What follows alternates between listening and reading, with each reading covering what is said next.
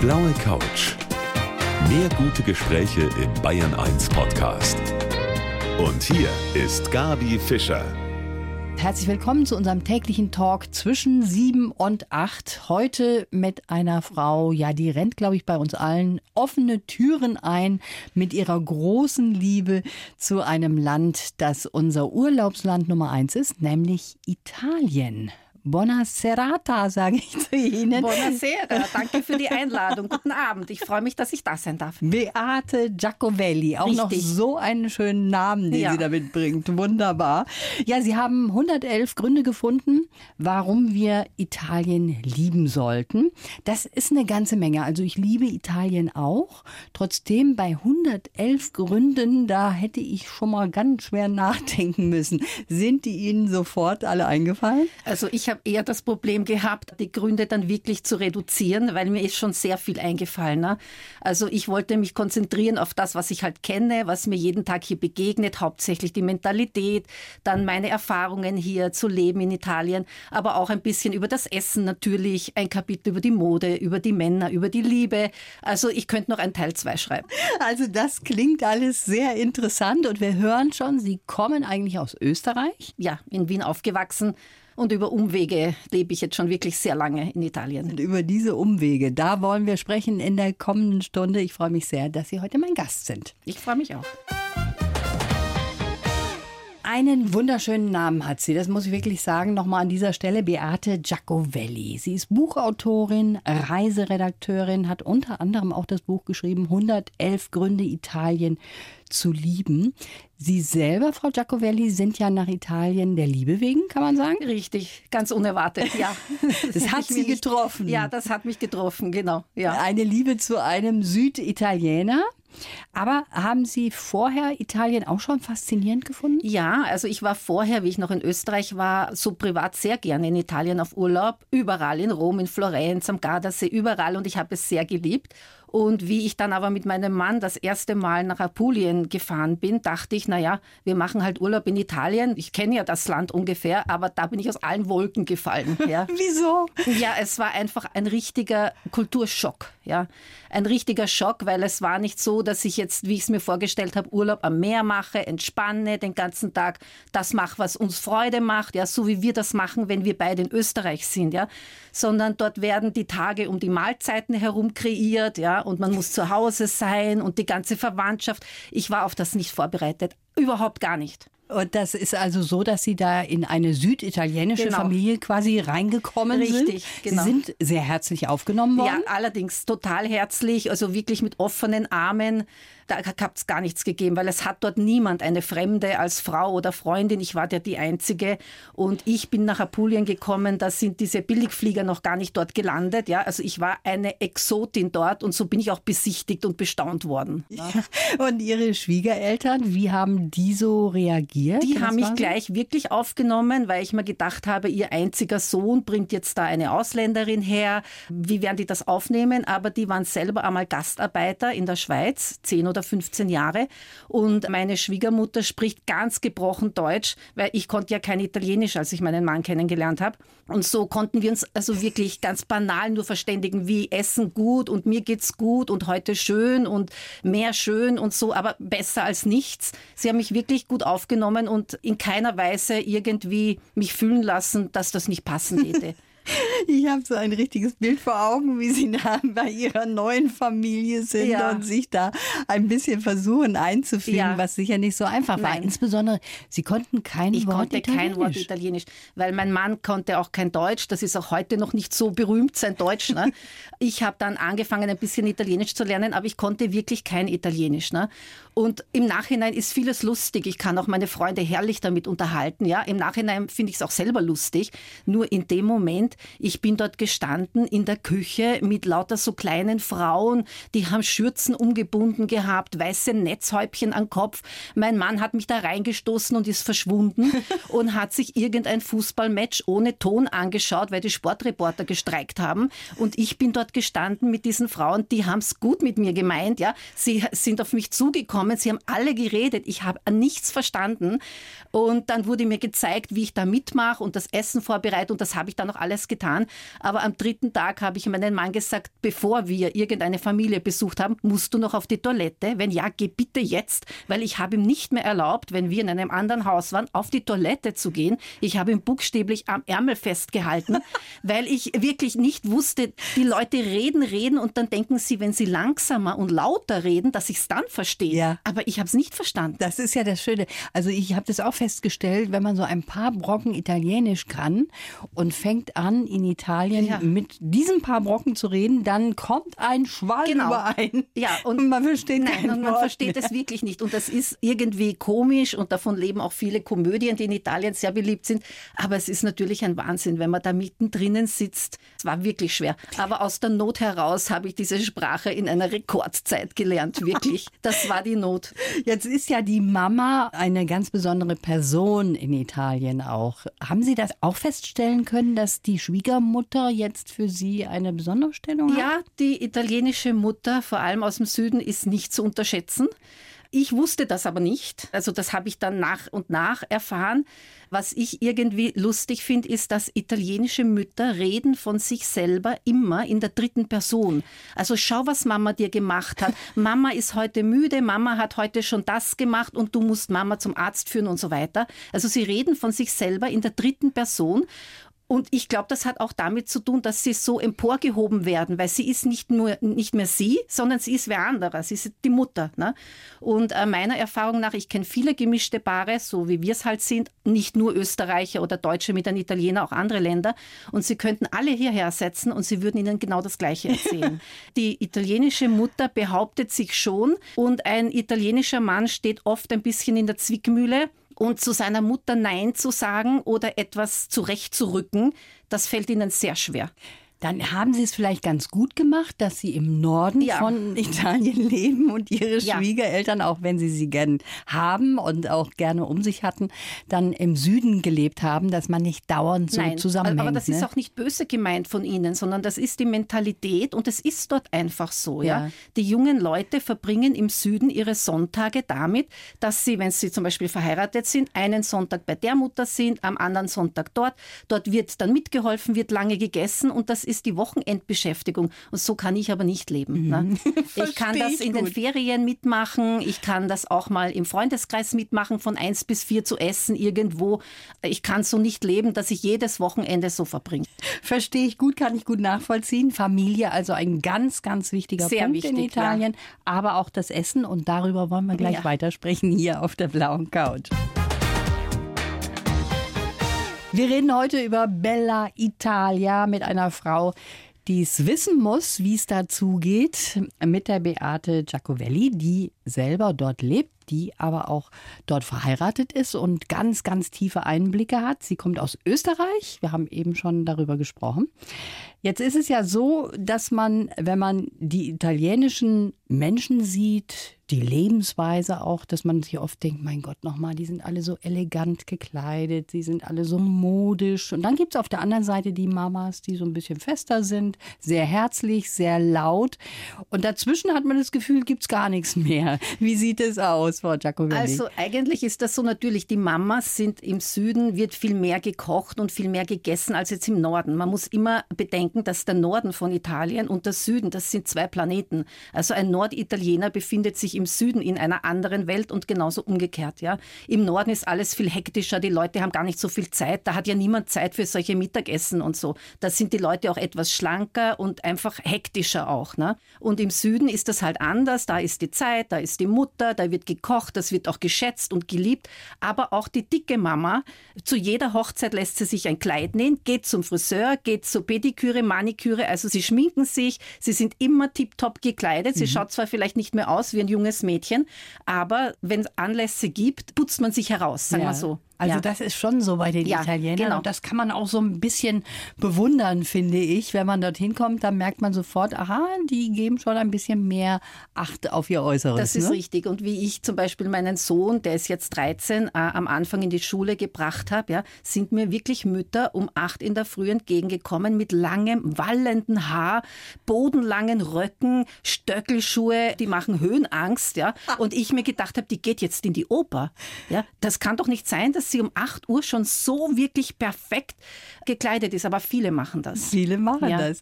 Ich habe jetzt hier, Frau Giacovelli, einen Lebenslauf für Sie und hätte gerne, dass Sie den bitte vorlesen. Also, mein Name ist Beate Giacovelli und ich bin Italien-Expertin. Ich lebe in Bergamo und staune auch nach Jahren noch über die Unterschiede der Kulturen. Das stimmt absolut. Meine Schwiegermutter rückt gern mal mit 60 Kilo Lebensmittelpaketen an. Ihre Anerkennung musste ich mir erst durch die Herstellung von Pasta, genauer gesagt Orecchiette, erkämpfen. Ich bin bei den italienischen Frauen inzwischen akzeptiert, obwohl ich noch nie bei der Kosmetikerin war. Das kann sich keine vorstellen. Geprägt haben mich meine Heimat Wien, meine Zeit in Schottland und meine Liebe zu Büchern.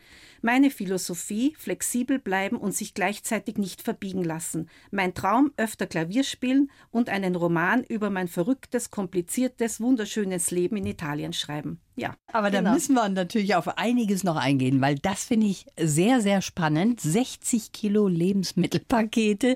So ist Ihre Schwiegerfamilie angereist? Genau. Ja, nicht nur angereist, sondern die bekommen wir mehrmals im Jahr. Und ich muss sagen, der, mein Schwiegervater ist schon von ein, vor ein paar Jahren verstorben. Aber wir kriegen immer wieder solche Pakete. Da ist eines 30 Kilo schwer.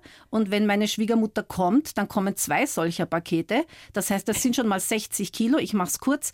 Kaffee, Oliven, Olivenöl, Weißwein, Brotbrösel selber gemacht, Kekse, Mandeln, Zitronen, Orangen, Brot, Mehl, also Orecchiette, alles Mögliche ist da drinnen. Das ist wirklich, wirklich schwer. Und damit ist unser Kühlschrank ja schon voll. Ja. Und wenn sie dann anreist, dann hat sie in ihrem kleinen Trolley nur das Nötigste drin, weil da ist dann nochmal Kekse, Brot, Mehl und so weiter.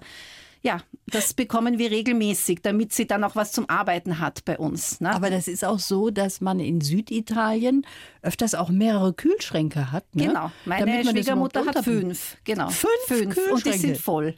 Das ist lustig. Und hat die irgendwie das Gefühl, dass sie da oben verhungern in Norditalien? Nein, ich glaube, sie haben was? eher das Gefühl, also sie waren ja außer damals als Gastarbeiter in der Schweiz, waren sie ja nirgends. Sie haben ja die Welt gar nicht kennengelernt. Und ich weiß nicht, welche Vorstellungen sie hatten, obwohl wir ja immerhin noch in Italien leben, im Norden, wie sie das erste Mal gekommen sind, war ich mit ihr in einem Supermarkt und da hat sie sich umgeschaut und hat gemeint, ah, das gibt's da auch, das gibt's da auch. Also ich weiß nicht, was sie dachte, was es hier nicht gibt. Und dann natürlich die Überzeugung, die sonnengereiften Tomaten aus Apulien sind natürlich die besten, ja. Natürlich. Und das Brot ist ja nicht nur Brot, das ist selber gebacken, aber in einem Steinofen mit Feuer. Äh, das Mehl kommt von der Nachbarin, das Holz kommt von den Olivenbäumen. Also das kann man ja alles eh nicht bezahlen. Und die vielen alten Leute da unten haben zum Beispiel das Wort Slow Food noch nie gehört, mhm. aber sie leben es seit Jahrzehnten. Sie leben es. Und wir könnten von den Italienern uns auch eine Scheibe abschneiden, weil die gehen gar nicht so gern in den Supermarkt, ne? Genau. sondern die gehen viel lieber auf ihre Märkte, wo es die frischen Produkte gibt, die genau. einheimischen Produkte. Da sind die glücklicher damit. Genau, weil zum Beispiel meine Schwiegermutter, ich meine, Obst und Gemüse kauft sie sowieso nicht. Entweder hat sie es selber oder das wird ja auch schon um sechs in der Früh hingestellt von irgendeinem Nachbarn oder mhm. Onkel oder ja, das ist ja ein, ein, Geben und Nehmen da unten. Und zum Beispiel, wenn sie sagt, äh, sie möchte jetzt Milch kaufen, wartet sie die Tage ab, wo der Milchmann den Mini-Kreisler dort beliefert. Oder wenn mein Sohn sagt, er möchte übermorgen, weil wir reden ja die ganze Zeit übers Essen, was wir heute essen, morgen, morgen Abend, übermorgen.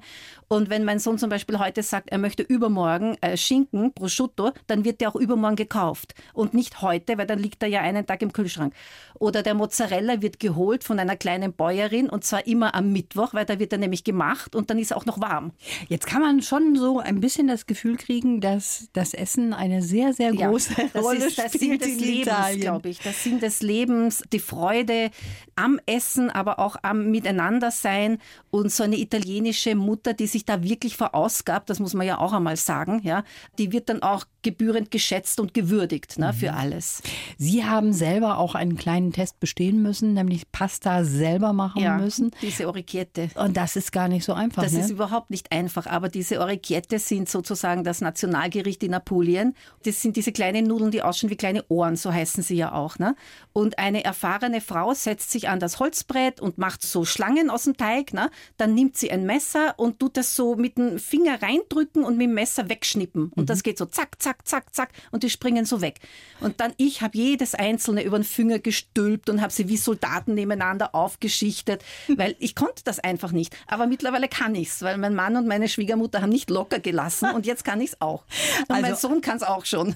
111 Gründe haben Sie zusammengefasst in einem Buch, Italien zu lieben. Jetzt haben wir sehr viel über das Essen gesprochen, aber da gibt es natürlich auch noch andere Gründe, weshalb man dieses Land lieben sollte. Und darüber sprechen wir gleich weiter hier auf der blauen Couch. Frau Giacovelli, jetzt muss ich doch noch mal zurückkommen auf etwas zu essen. In Ihrem Buch gibt es nämlich eine Spezialität, von der ich noch nie vorher was gehört habe. Ein Käse, ein besonderer. Das hört sich schon sehr speziell an. Vielleicht können Sie da mal ein paar Worte dazu sagen. Meinen Sie den mit den Würmern? Genau. Ja. Also ich weiß auch nicht genau, soweit ich weiß, kommt aus Sardinien, glaube ich. Und man darf ihn gar nicht so einfach kaufen. Es gibt aber Leute, die erzeugen ihn selber. Also wer ihn haben will, bekommt ihn auch. Und ein Bekannter von mir, ein Freund, der liebt diesen Käse und hat den irgendwie besorgt. Und der wurde uns aufgetischt. Und ich konnte mir das nicht vorstellen, die Würmer in dem Käse. Und es war wirklich schauderhaft. Er hat diese Box aus dem Kühlschrank genommen und diese Würmer, die waren irgendwie so im Kälteschock. Die haben sich nicht bewegt. Und sie sind auch ganz klein. Also man kann sich das nicht wie Regenwürmer vorstellen. So mhm. kleine, so wie Maden, so ähnlich. Und auf jeden Fall, je länger dieser Käse auf dem Tisch stand, umso lebendiger wurde er. Oh nein! Und also ich habe ihn nicht gegessen. Ich konnte nicht mal hinschauen. Mein Mann, glaube ich, hat ihn auch nicht gegessen, aber der hat ihn gegessen. Und ja, also ich weiß nicht, da macht es bei mir zu. Also das kann ich nicht essen, das geht nicht. Den kann man aber nicht überall kaufen. Nein, nein, das, da, nein ich glaube, das ist verboten. Oder ich weiß nicht, er kannte jemanden und hat es irgendwie bekommen, aber das kann man jetzt nicht überall kaufen. Verstehe. Vielleicht in Sardinien heißt? schon.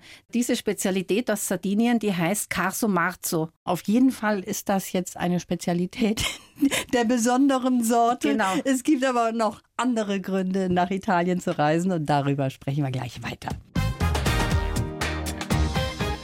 Ja, eigentlich ist den ganzen Sommer ja bei uns so quasi Urlaubszeit. Irgendwer fährt immer in Urlaub und viele suchen sich Italien aus als Urlaubsland. Und jemand, der sich dort wirklich gut auskennt, das ist die Beate Giacovelli, die heute hier bei einem Gast ist, hat auch mehrere Bücher auch schon über Italien geschrieben.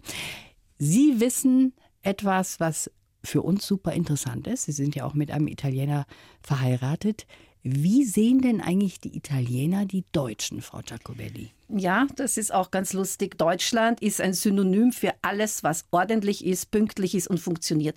Viele Italiener haben wirklich so einen Vertrauensvorschuss, zum Beispiel alles, was aus Deutschland kommt, ob das jetzt ein Spielzeug ist oder ein anderes Produkt, das funktioniert und das ist verlässlich und so wird das gesehen. Das ist ja interessant. Ja. Und wie ist das mit den weißen Socken in Ja, Sandalen? das ist auch lustig, weil mein Mann hat in der Arbeit, in irgendeiner seriösen Wirtschaftszeitung, hat er mir einen Artikel rausgerissen und da gab es einen Artikel über Deutschland. Ich weiß nicht mehr, worum es ging, aber als Symbol war dort eine Sandale mit einer weißen Socke. Auf der Socke war die Flagge von Deutschland. Oh ne? Gott, und dann habe ich mir wirklich gedacht, also es war irgendwie auch lustig, ne? aber das ist zum Beispiel eines der Dinge, das Klischee, das die Italiener von den Deutschen haben, ja, diese Sandalen mit den weißen Socken ja, zum Beispiel. Also modisch sind wir da nicht hoch angesehen, um es mal ich glaub, so zusammenzufassen. weiß ich gar nicht, ob die auch die Socken haben. Ich habe noch nicht so drauf geachtet, wahrscheinlich schon, ich weiß nicht. Ja, und wie ja. ist das, wenn jetzt einer einen Espresso bestellt oder Gnocchi? Das ja, alles mein Gott, es? ich glaube, die Italiener eigentlich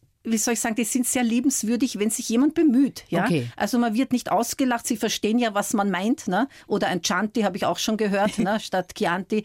Da ist mir auch noch nie was passiert, auch nicht am Anfang, weil ich habe zum Beispiel auch am Gemüsestand am Markt am Anfang zwei Kilo Pesce, also Fisch, bestellt statt Beske. Ja. Und der hat genau gewusst, was ich will. Der hat genickt und hat mir diesen Pfirsich, ja. obwohl ich Fisch gesagt habe. Ja. Ne? Also ein bisschen, ja, wie soll ich sagen, geduldig ja, mit uns, genau. wenn wir ja, versuchen, genau. Italienisch zu sprechen. Ja, weil sie selber, viele sprechen selber keine Fremdsprachen ja. und könnten vielleicht nicht einmal das bestellen. Das wird irgendwie geschätzt, dass man sich bemüht. Und einen Scherz haben die Italiener sowieso immer auf den Lippen. Ja, ne? und das ist das Schöne. Sie haben einen 13-jährigen Sohn. Ja. Der ist quasi Deutsch oder Österreichisch Ja. und Italienisch, Genau, um es ja. genau zu sagen. Und der amüsiert sich so immer ein bisschen über ihre Pünktlichkeit. Genau. Ne? Der sagt das immer wieder. Also er wächst ja auf, erstens mal mit zwei Sprachen. Ne? Aber es ist nicht nur die Sprache, es ist auch die Mentalität, weil ich habe eine andere Mentalität als mein Mann. Ja? Der hat ein entspanntes Verhältnis zur Zeit, ich nicht. Ich bin pünktlich, so auch wie heute. Ne? Ja. Und dann, wenn ich schon bei der Tür stehe und gehen möchte, angezogen, dann muss mein Mann noch duschen oder er braucht einen Kaffee. Und er sagt, die Mama, die Mama ist schon fertig, die Mama ist schon fertig. Und so ist es. Ja? Ich bin organisiert und ich bin vorbereitet. Und wenn ich es kann, bereite ich mich vor. Manchmal kommt eh alles so schnell, aber dieses Vorbereiten oder Organisieren, das ist zum Beispiel meinem Mann fremd. Das geht alles auch in letzter Minute. Und kann man sich darauf dann irgendwie einstellen oder ist Nein. das nee? Ich, also ich sage auch schon manchmal, was ich gewartet habe, ja, da geht sich fast ein zweites Leben aus, ja. Wirklich, ich bin halt super pünktlich und warte auch, weil ich die Erste bin, ja. Ja. Aber das ist einfach in mir drinnen. Ich will pünktlich sein und in Italien ist wirklich wenig pünktlich und alles findet später statt. Also das Verhältnis zur Zeit ist ein anderes. Es ist ja auch mit den Kindern eine besondere Sache. Also ich denke mir immer in Italien, die Kinder gehen sehr spät Ja, zu das Bett. stimmt. Das ist manchmal Mitternacht.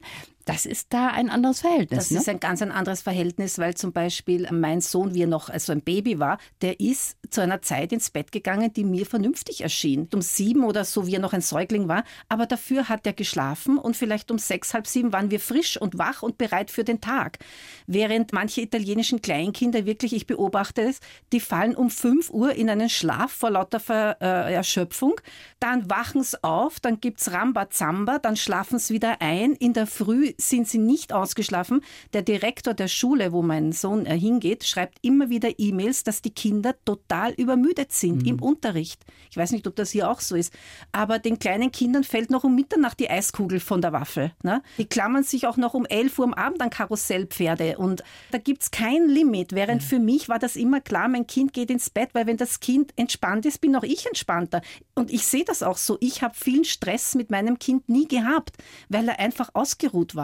Und das haben Sie durchgezogen Das habe ich durchgezogen zur Belustigung aller, ja. haben die Italiener sich Ja, lustig weil da gibt's gemacht? auch so eine, das ist mir oft entgegengekommen, diese Gouvernante von der Heidi, von Rottenmeier? Rottenmeier. So bin ich oft genannt worden. Ja? Und, aber nicht nur ich, sondern stellvertretend für alle Frauen aus dem Norden. Ja? Ah. Dass wir streng sind, strikt sind, der Fernseher nicht den ganzen Tag läuft, die Kinder früher ins Bett gehen. Da sind dann doch so einige ja, das Vorbehalte. wird schon ne? so ein bisschen gesehen als eigenartig, sagen wir so. Aber man kann schon feststellen, dass sie mit offenen Armen aufgenommen Ja. worden sind. Auch jetzt nicht nur bei ihrer Familie, sondern auch Ja. im Bergamo, Ja, das wo man stimmt. dann mit ihnen erst einmal konfrontiert war als jemand, der aus dem Norden kam. Da hat man aber trotzdem gesagt, herzlich willkommen. Genau, auf So jeden Fall und auch sind. natürlich durch die Kinder, ne, weil die Kinder finden sich auch. Aber trotz allem, ich bin angekommen, ich bin ein Teil schon lange in diesem Rädchen, das sich dort genauso dreht wie hier, ne, das Leben. Aber ich bin trotzdem immer die Fremde. Ne? Also das, geht bleibt man nicht weg, doch, das ne? bleibt man. Ne? Wir spielen jetzt eine Musik aus ihrer Heimat, Genau. Frau Giacovelli. Und zwar eine wunderbare von einem Mann, der eine riesen Stimme hat und er ist auch eine Riesenperson. so kann man das sagen. Von Zucchero hören wir uns was an. Der entführt uns jetzt hier von der blauen Couch direkt nach Italien. Da freue ich mich. Danke.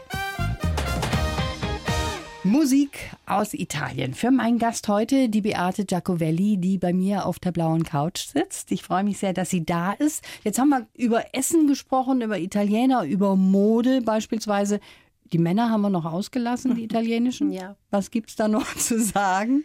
Naja, die Männer sind sehr charmant, ja, haben auch so ihre Eigenheiten. Ja, ich sage immer, die Männer, die italienischen Männer können Frauen erfrischend anders in den Wahnsinn treiben. Ja. Also zum Beispiel, was für mich am Anfang eigenartig war, war zum Beispiel, dass mein Mann glaubt, gewisse Dinge können nur Männer machen, zum Beispiel Autofahren. Wir hatten damals in Schottland gemeinsam ein Auto und er war der Meinung, er fährt immer. Und da habe ich gesagt, nein, das Auto gehört zur Hälfte mir, ich fahre auch. Ja?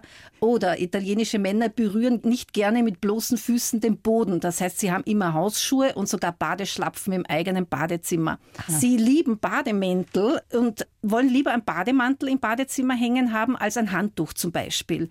Sie vergöttern ihre Mutter natürlich, das haben wir eh schon gesagt. Und sie tragen gerne Kniestrümpfe unterm Anzug, zwirnige im Sommer und wollige im Winter, weil wenn ein Mann einen Anzug anhat und die Beine überkreuzt und da schaut dann der halbe Unterschenkel raus, nackt, das ist nicht schön, das ist irgendwie ein No-Go. Ja, und sonst sind sie liebevoll mit den Kindern, gastfreundlich, sonnig, ich kann mich nicht beschweren. Ja, Sie sind auch so ein bisschen stolz, ne? Das ist richtig, aber in Wahrheit sage ich immer, zu Hause selber ist es eigentlich die Frau, die da regiert. Das ist genau Und da das richten Richtige. sich die Männer dann auch schon ganz gerne danach. Bevor es kompliziert wird, lassen sie es lieber und sagen Ja und Amen. Da sind Sie im richtigen Land angekommen, Frau Giacovelli. Da kann man sich wohlfühlen. Jetzt haben wir noch gar nicht über Ihre Arbeit gesprochen, wohl schon über die Bücher, die Sie schreiben. Das letzte Buch war über Mailand. Ne? Genau, das erscheint dann im Herbst. Ja, das habe ich gerade abgegeben. Und Ein- Sie sind so ein Mensch, der vergräbt sich total in Ja. seine Arbeit. Ihr Mann wurde sogar schon gefragt, ob Sie ausgezogen ja, sind, genau, weil man Sie ja. nicht mehr Ob ich gesehen nicht mehr hat. da bin, genau, ja. Das stimmt. Ich meine, das hört man wahrscheinlich eh öfter von Leuten, die schreiben. Wenn ich schreibe, das ist wie ein Sog, ja. Und mein Mann sagt immer, das ist wie wenn jemand eine Glocke über mich stülpt, eine unsichtbare. Wenn er mir zum Beispiel sagt, du, ich habe gerade die Nudeln ins Wasser geschmissen, kannst du dann das zurückdrehen? Nein, das kann ich nicht, weil ich vergesse es und ich höre es dann erst, wenn das Wasser überbrodelt, weil das ja ein Geräusch macht. Ja, die Wäsche bleibt in der Waschmaschine liegen. Ich trage Briefe nicht zur Post. Ich bin absolut unansprechbar und bin da in diesem Sog und muss weitermachen und weitermachen. Und das ist immer bei mir diese Schreibphase. Ich habe ja vorher eine Recherchephase. Da gehe ich raus, rede mit Leuten, schaue mir alles an und dann habe ich diese Schreibphase. Und da bin ich unansprechbar. Im von der Tunnel Bildfläche. quasi. Genau, ja. Sie sind dann nach Mailand erst einmal gereist. Sehr oft. Ne? Ich, Muss hatte, ich musste da so Stadtspaziergänge beschreiben und die ganzen Sehenswürdigkeiten, Lokale, Geschäfte. Ich war sehr, sehr viel in Mailand, bei brütender Hitze, mit zwei Fotoapparaten, im Regen, mit Rucksack. Also bei jeder Wetterlage und habe lange Märsche gemacht und bin wirklich am Abend sehr erschöpft nach Hause gekommen. Ich habe mir nicht mal Zeit zum Essen genommen, weil ich so in diesem Sog drinnen war. Ich muss weitermachen und ich hatte gar nicht die Ruhe, mich wohin zu setzen und zu sagen, sorry, das ist eine schöne Piazza, da setze ich mich jetzt mal hin und genieße das. Das ging gar nicht. Und dann übernimmt Ihr Mann quasi Das zu Hause ist eine, das wirklich eine Zepter? große Hilfe, ja. Mein Mann, das ist wirklich, also er ist Fluglotse vom Beruf und er hat äh, Schichten und kann sich das sehr gut einteilen. Und er hat sich wirklich seine Dienste so eingeteilt, dass er am Nachmittag für unser Kind da war. Hauptsächlich und er hat wirklich unterstützt mich zu 100 Prozent immer. Also er macht alles, was er kann, das muss ich wirklich sagen. Wenn wir jetzt, wir sind leider schon am Schluss unserer Sendung angekommen, das geht so schnell Das hier, stimmt, Frau Giacomelli. Man merkt überhaupt nicht, wie die Zeit verfliegt. Aber wir denken jetzt an unseren nächsten Urlaub in Italien. Was würden Sie denn für Tipps geben? Was sind so die drei wichtigsten Dinge, die jetzt unsere Hörer vielleicht im Hinterkopf mitnehmen könnten für ihren Also Urlaub? als allererstes natürlich Bergamo, da wo ich lebe. Das ist so eine wunderschöne Stadt. Das sagt jeder immer, wenn ich Besuch bekomme. Die sind ganz hingerissen. Es ist wirklich eine traumhaft schöne Stadt. Das würde ich einmal als erstes vorschlagen. Dann einer unserer Lieblingsorte ist zum Beispiel Camolli in Ligurien. Das ist ein ganz ein kleines Fischerdorf mit schönen pastellfarbenen Häusern. Man blickt auf das offene Meer und wenn man dort einen Aperitivo trinkt, geht die Sonne genau vor einem unter. Das ist wunderschön, das lieben wir. Und es natürlich Apulien. Also Apulien nicht im August, weil da sind alle dort. Möglichst vielleicht in der Nebensaison, aber Apulien ist ursprünglich, das Essen ist gut, es ist günstiger, die Leute sind nett, das Meer ist ein Traum, das ist wie auf einer Postkarte. Und was kann man sich sparen, was eigentlich jedem vorgeschlagen wird und wo Sie sagen, also nee, da braucht man eigentlich gar nicht hin. Hm, Da muss ich jetzt Gibt's ein bisschen nachdenken. Ja, aber vielleicht diese Strände im Norden. Und sonst mir fällt gar nichts ein, weil ich finde es eigentlich überall schön. Ja, das ist doch toll, Ja. wenn man sowas sagen kann. Mir wird jetzt wirklich nichts einfallen. Das ist schön, dass Ihr Herz so Ja, für Italien immer noch, schlägt. ja. Das ist wunderbar.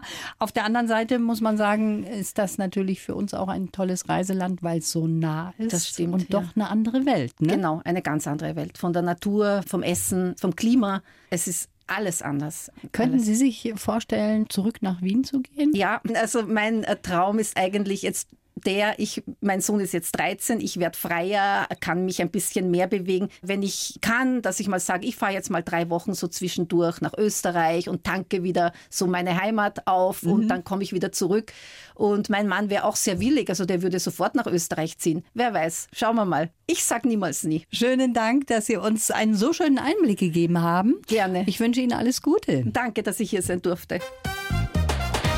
Blaue Couch. Der Bayern 1 Talk als Podcast. Natürlich auch im Radio. Montag bis Donnerstag ab 19 Uhr.